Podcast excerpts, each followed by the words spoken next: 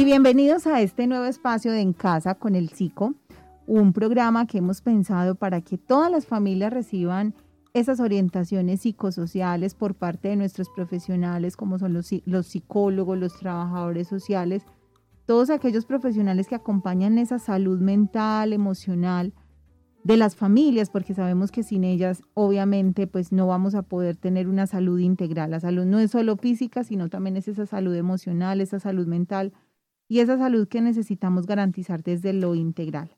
Hoy tenemos nuevamente dos invitadas que nos acompañan en Fan Fundación Radio, que hace algunos días estuvieron con nosotras en un programa muy especial que tuvimos sobre la prevención de las violencias sexuales y que quisimos invitarlas nuevamente para continuar con un tema que dejamos eh, iniciado en aquel programa y que tiene que ver con las rutas de atención integral para la atención de las violencias sexuales. Sabemos que es un tema muy importante para poder complementar toda esa información tan importante que nos dieron en ese espacio, en el cual reconocimos el marco normativo, los tipos de violencia, que, cuáles son esas señales físicas, comportamentales que tienen los niños, los adolescentes, cuando están inmersos en este tipo de, de situaciones. Así que, sin más preámbulos, les doy nuevamente la bienvenida a Fan Fundación Radio, a Elizabeth y Leoni. Niñas, muy, muy buenos días. ¿Ustedes cómo han estado? Muy buenos días, Angélica. Muy contenta de estar aquí en este espacio que nos brinda la oportunidad de estar en Fan Fundación Radio y vincularnos a la campaña No queremos más la violencia contra nuestros niños, niñas y adolescentes. Leoni, muy buenos días. Qué gusto tenerte nuevamente en los micrófonos de Fan Fundación Radio. Buen día, Angélica, para usted y todos nuestros oyentes. Eh, muy contenta y agradecida con ustedes por invitarnos a estos espacios de Fan Fundación Radio para interactuar con nuestras familias, cuidadores, niños, niñas y adolescentes sobre la importancia del cuidado integral para la prevención de algún tipo de violencia sexual. Así es.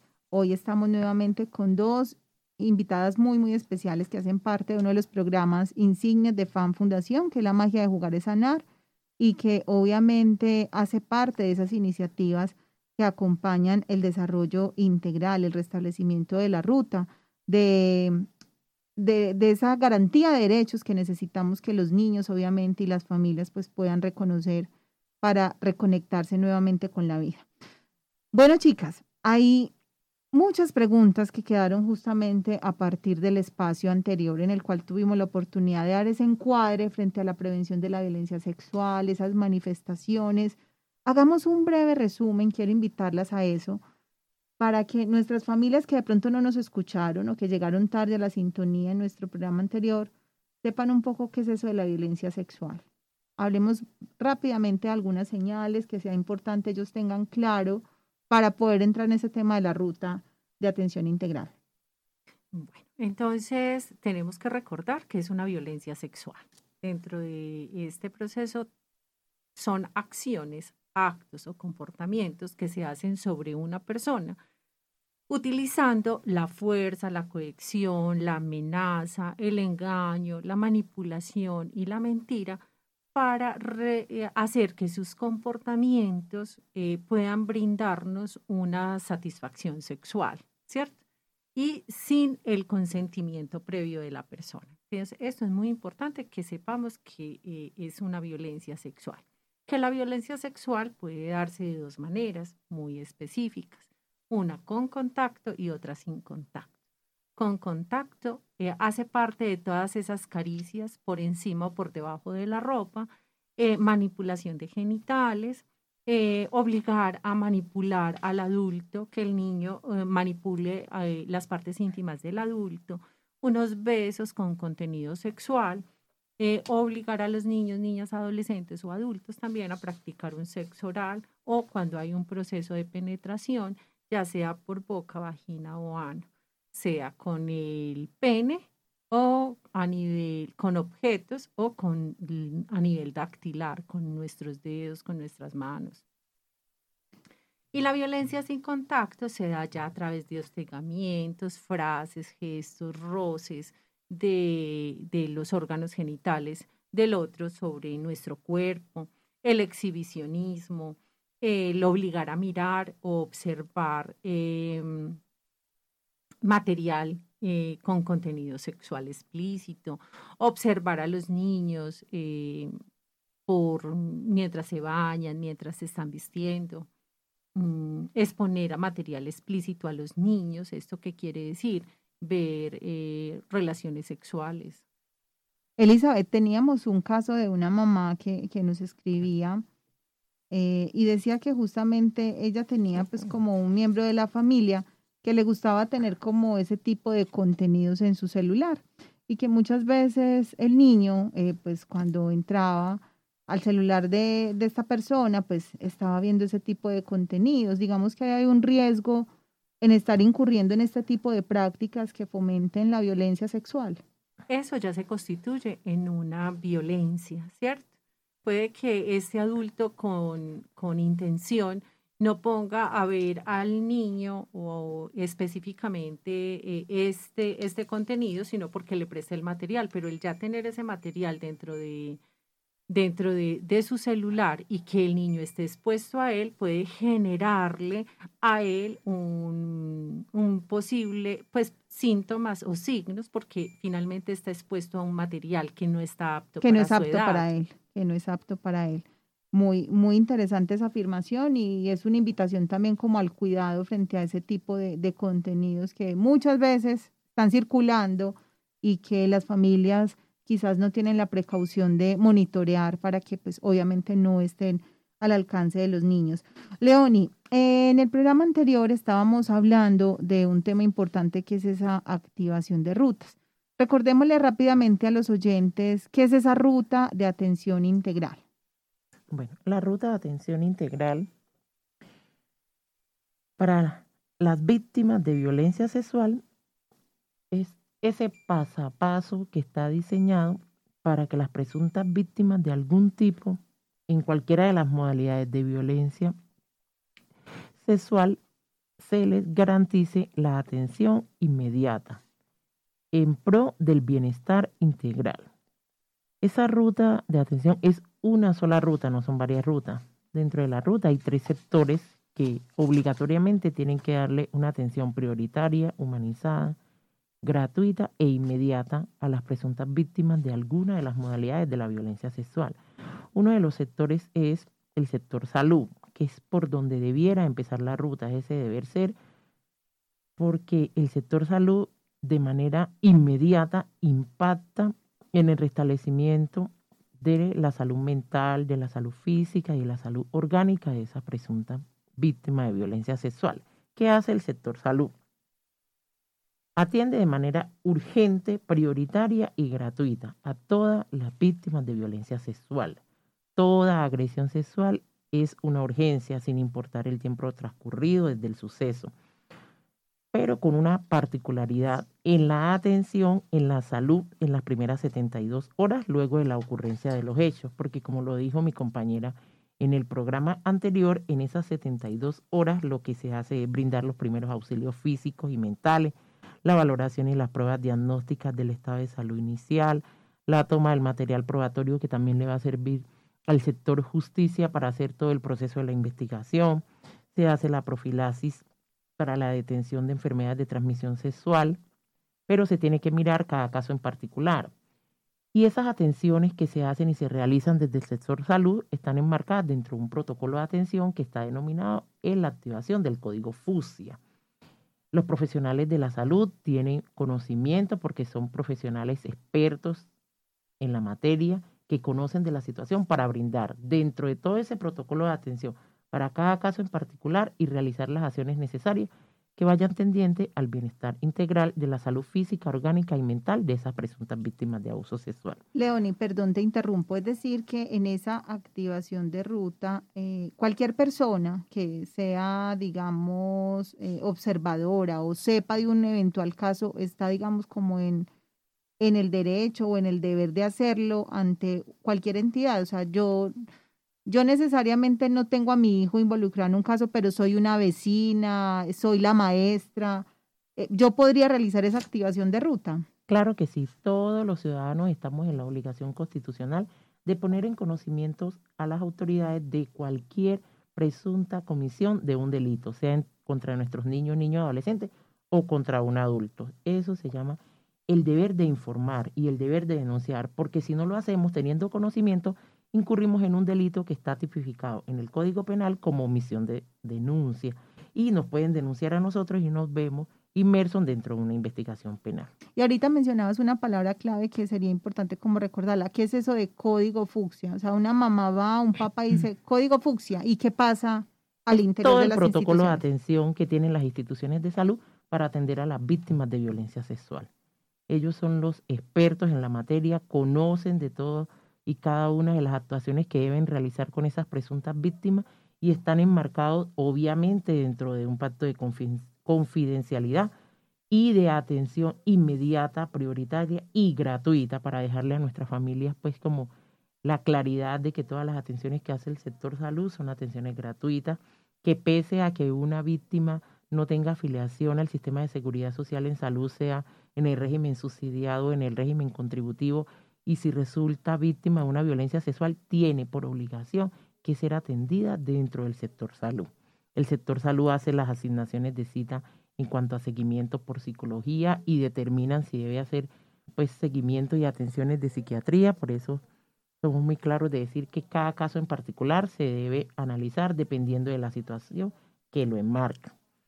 O sea que- perdón, sí, hay- dime, Elizabeth. Hay una cosa muy importante frente a lo, a lo, de- a lo que denominamos código fucsia, y es porque cuando vamos a una entidad de salud, eh, pues hay otras personas que están siendo atendidas por, por- en urgencia, ¿cierto? Entonces llegar, vea, es que vine por una violación. Eso hace parte del proceso de denominarlo como código fucsia, de guardar también la intimidad Mm, de las importante. personas que van a hacer este proceso de activación. No todas las personas se tienen que dar cuenta. Esto hace parte de, de, de no vulnerar y seguir vulnerando la dignidad de la persona, de guardar el anonimato.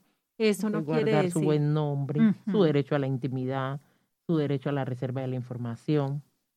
Qué importante, qué importante eh, esa precisión, porque pensamos que la ruta pues la debe activar otra persona, digamos, no sé, de carácter judicial, un policía, un médico, pero realmente estamos entendiendo que la activación de la ruta es un deber de todos aquellos ciudadanos que somos testigos o tenemos sospecha de una eventual vulneración de, de derecho de algún niño, niña cercano, que puede ser el vecino, puede ser mi sobrino, puede ser el hijo de alguien, y no podemos ser ajenos a esa realidad. Pero no quiere decir que porque el deber ser, y como está estipulado dentro de la ley, que se debiera eh, activar la ruta desde el sector salud, no quiere decir que los otros dos sectores que hacen parte de esa ruta integral no la pueda activar, que es el sector de protección y el sector justicia, que más adelante vamos a dar las explicaciones a cada sector a que se dedica. Muy Cualquier bien. sector que conozca de primera mano la situación de violencia sexual tiene que poner en conocimiento a los otros dos sectores que hay una situación y una persona que está en una presunta eh, vulneración de derechos y que hiladamente todos tenemos que actuar. Qué tan importante eso, León y queridos oyentes. Así que vamos a ir a nuestro primer corte comercial. Recordemos esos tres sectores que después de comerciales vamos a, a entrar a profundidad a analizar cuál es el rol de cada uno de ellos. El sector salud, el sector justicia Y, el, sector, protección. protección. Así que todos muy, muy atentos. Al regreso entonces hablaremos más acerca de esta ruta de atención para eh, abordar las violencias, especialmente las sexuales, tanto en niños, niñas como adolescentes. No se despeguen de En Casa con el Psico y ya regresamos. Escucha, Fan Fundación Radio. la emisora en la que toda la familia podrá disfrutar de música, cuentos, formación de interés y mucha diversión. Sintonízanos en www.fan.org.co. Tenemos 24 horas de la mejor programación. Fan Fundación Radio. La emisora para cuidarnos en familia.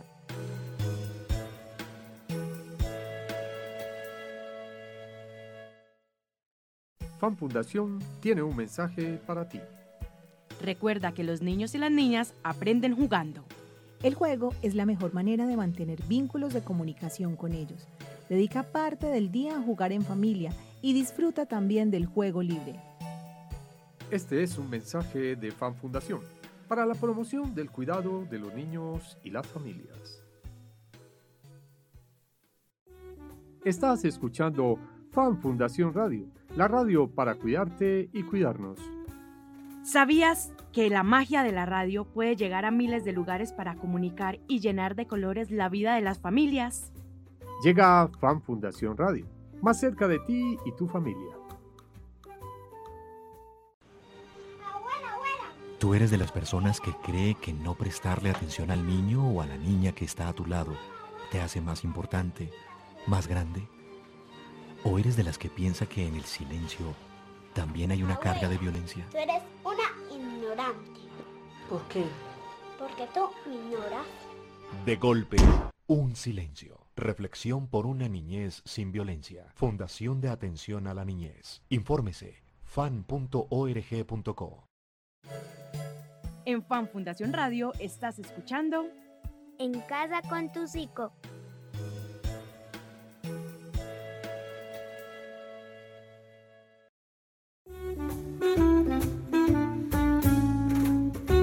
Regresamos a En Casa con el Psico, un espacio pensado para todas las familias y para que obviamente nuestros profesionales expertos en estos temas de salud mental, de trabajo psicosocial, nos acompañen con unas orientaciones oportunas, pertinentes, que permitan generar esos espacios, esos entornos de cuidado y crianza amorosa en el hogar. Sabemos que si no estamos bien nosotros como cuidadores, pues difícilmente podremos tener una crianza basada en el respeto, en la comprensión, en el amor.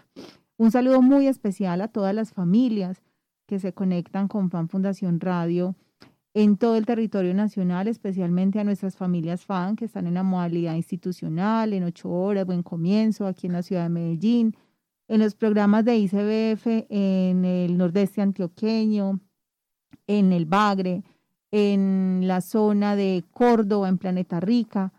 A todos ustedes un abrazo gigante desde FAN Fundación Radio y nos encanta que estén conectados, sintonizados haciendo parte de esta gran experiencia y de esta gran apuesta de FAM por formar a las familias. Estamos con dos invitadas muy especiales el día de hoy, Elizabeth y Leoni, que nos vienen ampliando este tema que hace algunos días veníamos abordando y que tiene que ver con la prevención de las violencias sexuales, con la identificación de esos signos y alarmas que son importantes para nosotros como cuidadores y hoy con una estrategia clave como decía Leoni, un paso a paso que como familias debemos tener presente en caso de que se presente esta situación al interior de los hogares y es la activación de las rutas. Antes de irnos a comerciales, Leoni y Elizabeth, nos decías que hay tres sectores que son claves en esa activación de rutas, el sector salud, el sector protección y el sector justicia, ¿cierto? Que no necesariamente se empieza por salud, pero que es lo ideal que empiece por salud. Hablemos de los otros sectores y hay una pregunta que nos hace un oyente y dice que si necesariamente el representante legal, es decir, quien tenga la custodia del niño, es la persona que debe hacer esa activación de ruta o puede ser otra persona. ¿Qué tenemos para decir al respecto? Claro, es importante contarle a nuestros oyentes que en Colombia los representantes legales de nuestros niños, niños adolescentes son los padres y que es de vital importancia y de hecho la ley así lo exige que los representantes legales acompañen de manera diligente, permanente, amorosa y cuidadosa en cada una de las etapas de esta activación de la ruta. Pero si por alguna situación o en algunos casos no está presente los representantes legales de esos niños para el acompañamiento, para representar, para responder, no están presentes esos padres, por lo menos si los niños, niñas, adolescentes que resulten víctimas de alguna situación de violencia sexual tienen que estar acompañados de manera permanente por la persona encargada de sus cuidados personales.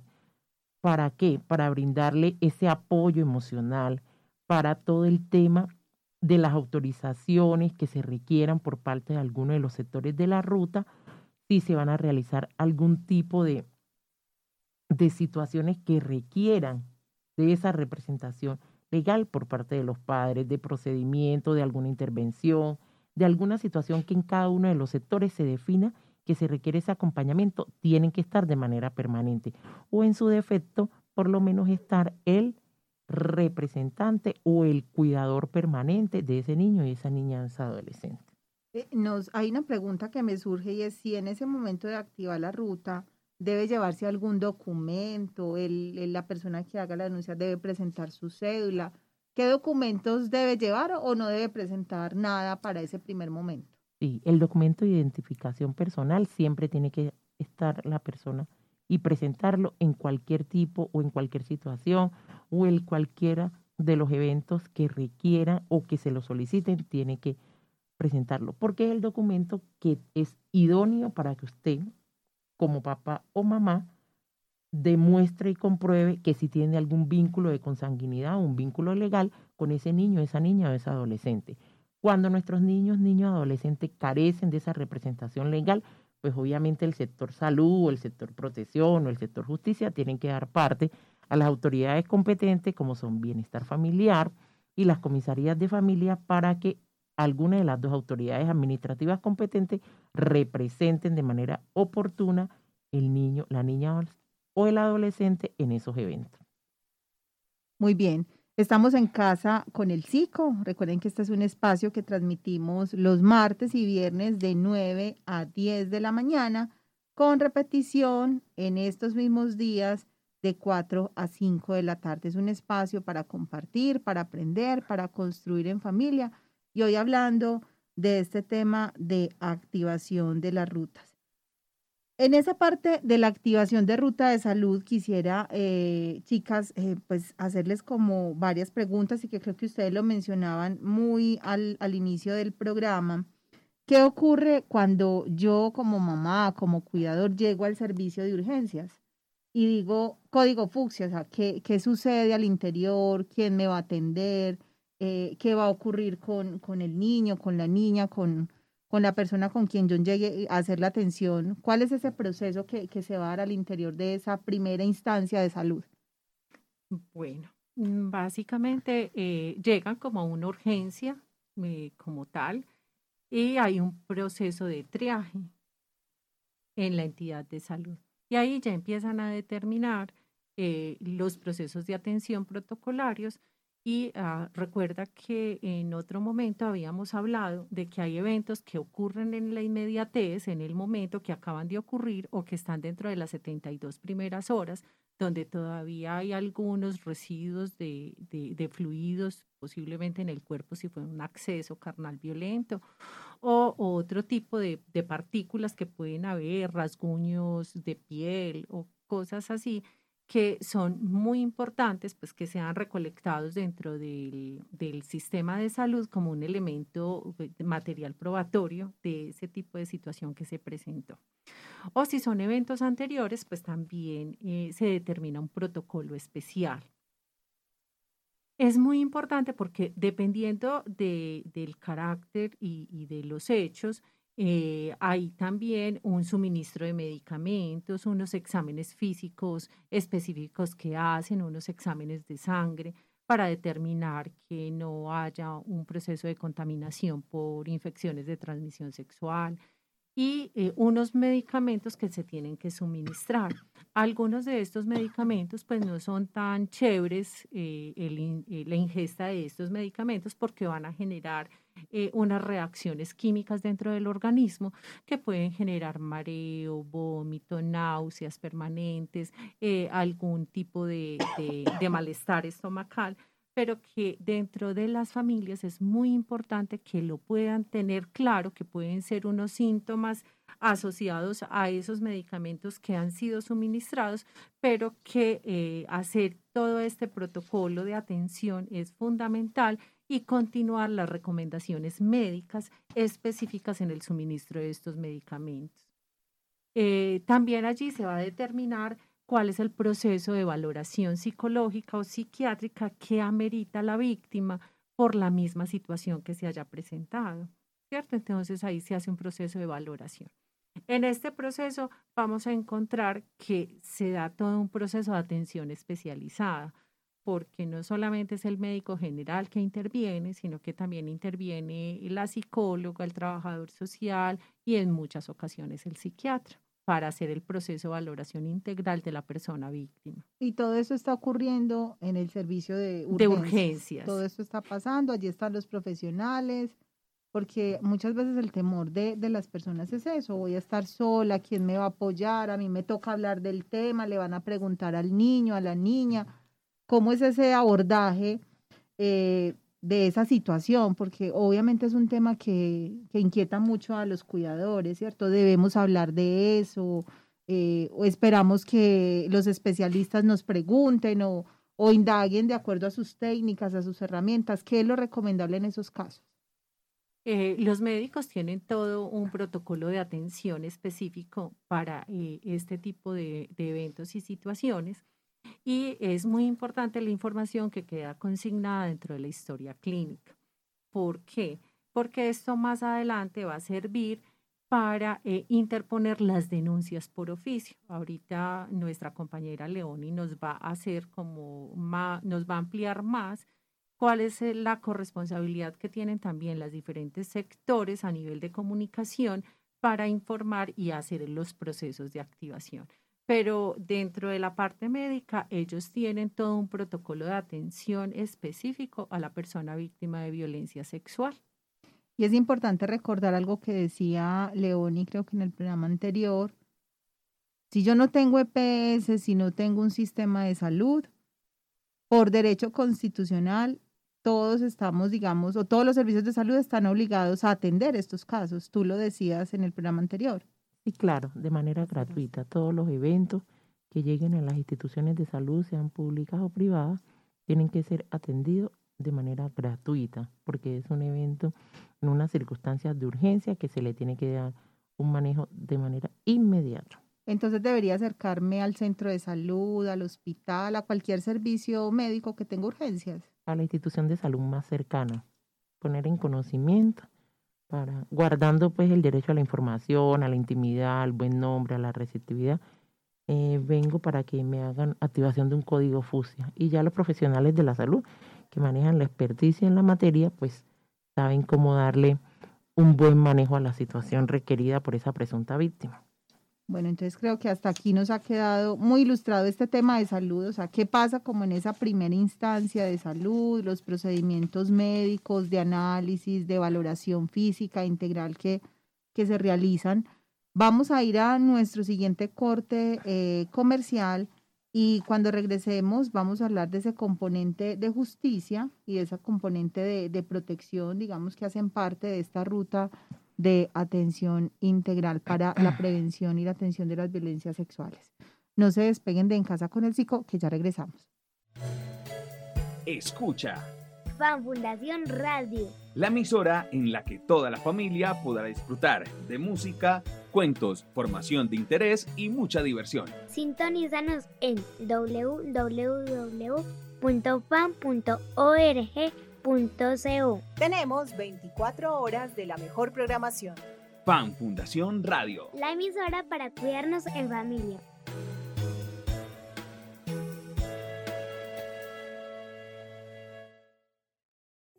Estás escuchando Fan Fundación Radio, la radio para cuidarte y cuidarnos. ¿Sabías que la música, los cuentos y las historias escuchadas en la radio estimulan la imaginación y son herramientas valiosas para motivar a los niños y adolescentes?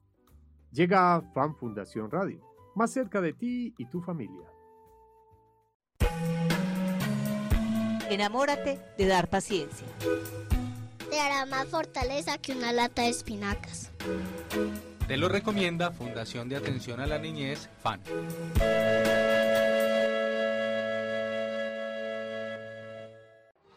Tú eres de las personas que golpeas porque crees que educas, con la excusa de que a ti te golpearon y no te hizo daño ni te pasó nada. O eres de las que piensa que golpear a un niño o a una niña es un acto de cobardía y un hecho reprochable de violencia. De golpe, un golpe. Reflexión por una niñez sin violencia. Fundación de Atención a la Niñez. Infórmese fan.org.co. En Fan Fundación Radio estás escuchando En casa con tu psico.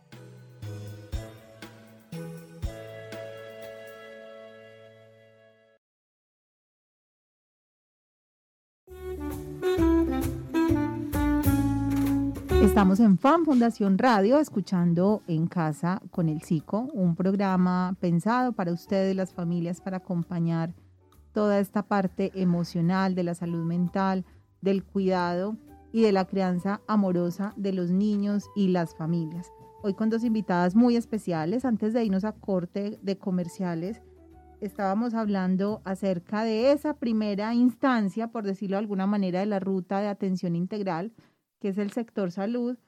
Hablemos ahora un poco, eh, compañeras, del el área de protección. ¿Qué es eso del área de protección? ¿Quién está ahí? ¿Con quién se va a encontrar ese cuidador que va en ese camino, en ese paso a paso de la activación de rutas? Bueno, otro, otro sector de la ruta integral de atención a las presuntas víctimas de violencia sexual es el sector de protección. Como su nombre lo indica, la finalidad es proteger los derechos que resultaron vulnerados, los derechos que resultaron vulnerados en ese suceso. Entonces, ¿qué hace el sector de protección?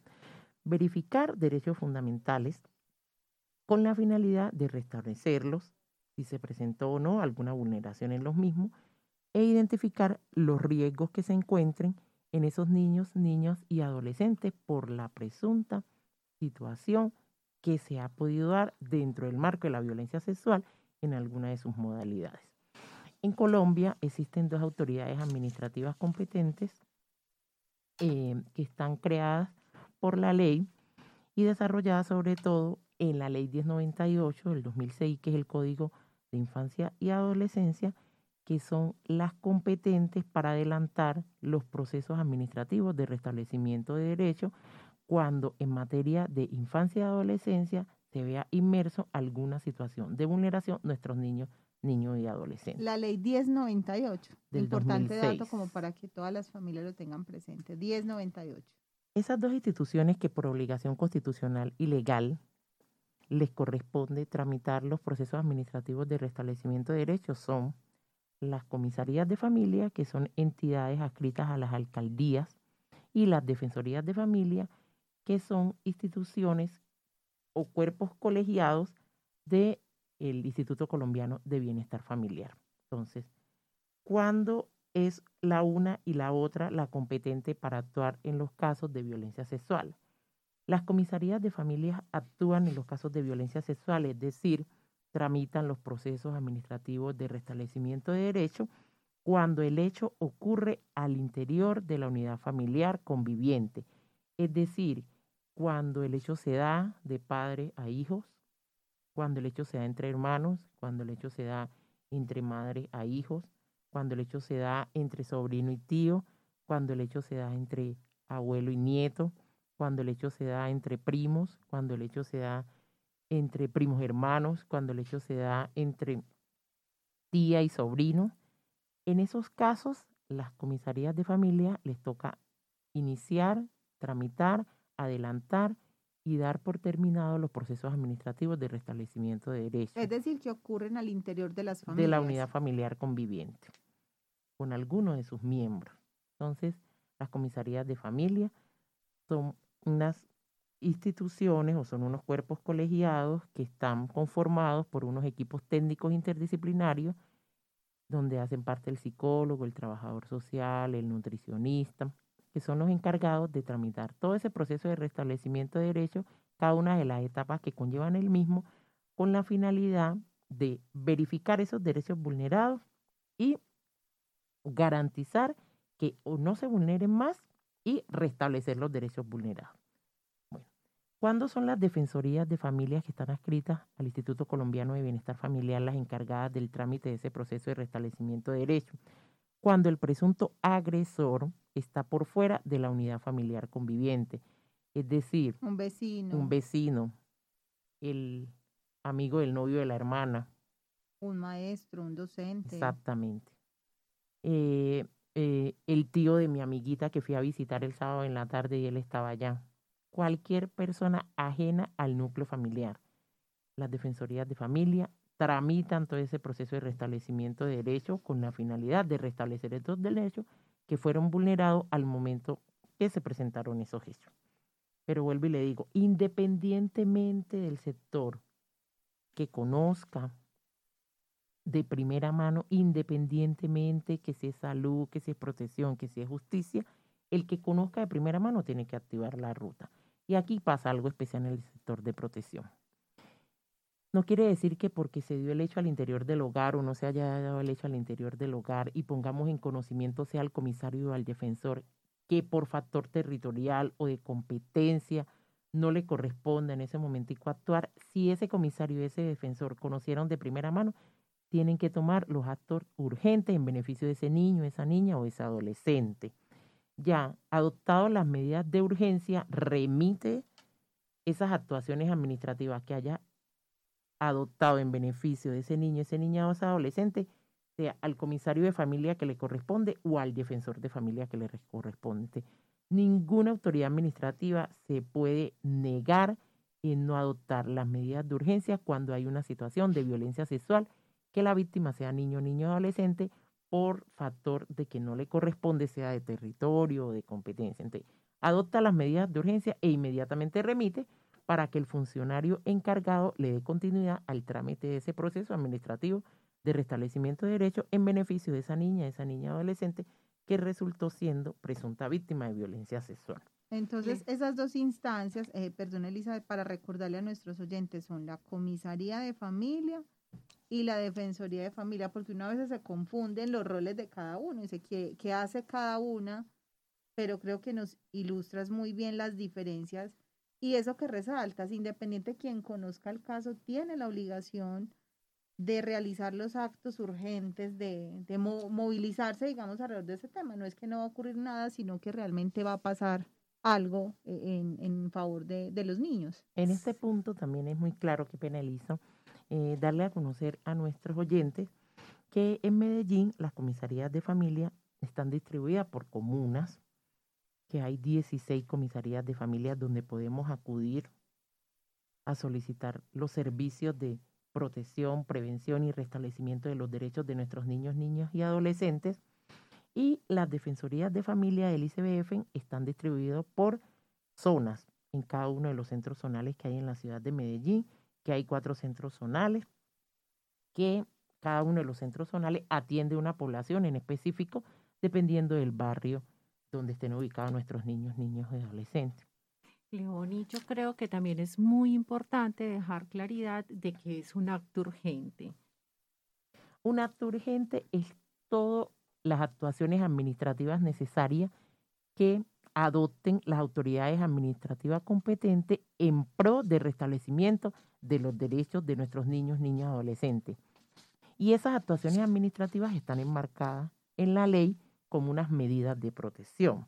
Las medidas de protección son esas medidas de restablecimiento que adoptan las autoridades administrativas competentes para restablecer los derechos vulnerados de manera inmediata. Son unas medidas de protección que están de manera bien explicaditas en la ley y enunciaditas, pero se adoptan dependiendo cada caso en particular. Es decir, que en esta, como en este mapa de ruta, por decirlo de alguna manera, ya tenemos dos sectores que son fundamentales, salud, con todos los profesionales que hacen parte de salud, los psicólogos, el médico general, me imagino que el pediatra, pues en caso de que sea un niño eh, menor de seis años o, o que tenga alguna condición especial, ¿qué otros profesionales podrían aparecer en ese tema de salud y qué otros profesionales en este, en este ítem de, de justicia? De protección. De protección, perdón. ¿Quiénes aparecerían ahí? En el tema de protección aparecen las dos autoridades administrativas competentes que les mencioné, la comisaría y la defensoría, y cada una de esas autoridades administrativas tiene un grupo interdisciplinario para poderle darle trámite a cada una de esas etapas procesales que ellos realizan dentro de los procesos administrativos de restablecimiento de derechos. En los grupos interdisciplinarios están el nutricionista, el psicólogo, el trabajador social y el defensor de familia, que ellos hacen toda esa investigación administrativa tendiente al restablecimiento de esos derechos y a adoptar una medida de protección definitiva que sea y se marque dentro de la situación en específico por la cual está pasando esa niña, ese niño o ese adolescente. Hay una medida eh, específica dentro del sector de protección y del sector salud que tiene que ver con el proceso de acompañamiento psicoterapéutico para la resignificación de esos hechos violentos que, se, que pueden generar pues como algunos tipos de trauma. Lo que hablábamos en el programa anterior con algunos signos y síntomas frente a lo comportamental de los niños, ¿cierto? Que presenten ecopresis, eh, encopresis, enuresis, que presenten em, alteración de los estados de ánimo, pesadillas, llanto, irritabilidad, depresión. Y eh, el sector protección, tanto el sector protección eh, puede remitir a un proceso terapéutico especializado que ayude a los niños y niñas a hacer el proceso de resignificación de estos hechos y de empoderar a las familias para que se conviertan eh, a través de, con unas pautas protectoras, con unas pautas de crianza adecuadas, ayuden a hacer ese proceso de fortalecimiento mm, individual y familiar. Bueno, y que sea el momento a partir de eso que ustedes están mencionando, para eh, recordar una iniciativa muy importante que tiene FAN Fundación y hace parte de la formación que se da todo este talento humano que acompaña esta activación de rutas y es un proceso que se ha denominado Armando Héroes. Armando Héroes es justamente la apuesta que tiene FAN Fundación por formar a todo el talento humano, a los agentes educativos, maestros, profesores, eh, enfermeros, médicos, en el reconocimiento de esta ruta de atención integral, porque obviamente sabemos que es un tema álgido, que no nos gusta cómo abordarlo, pero si no lo conocemos, pues difícilmente vamos a poder llegar como a un feliz término en el restablecimiento de, esos derechos. Así que sea el momento para que conozcan esta apuesta que tiene FAN Fundación, además de los programas que ya hemos mencionado, Jugar para Sanar y la magia de jugar es sanar, Armando Héroes se convierte en esa apuesta de formación para todas aquellas instituciones que tienen obviamente a su cargo la atención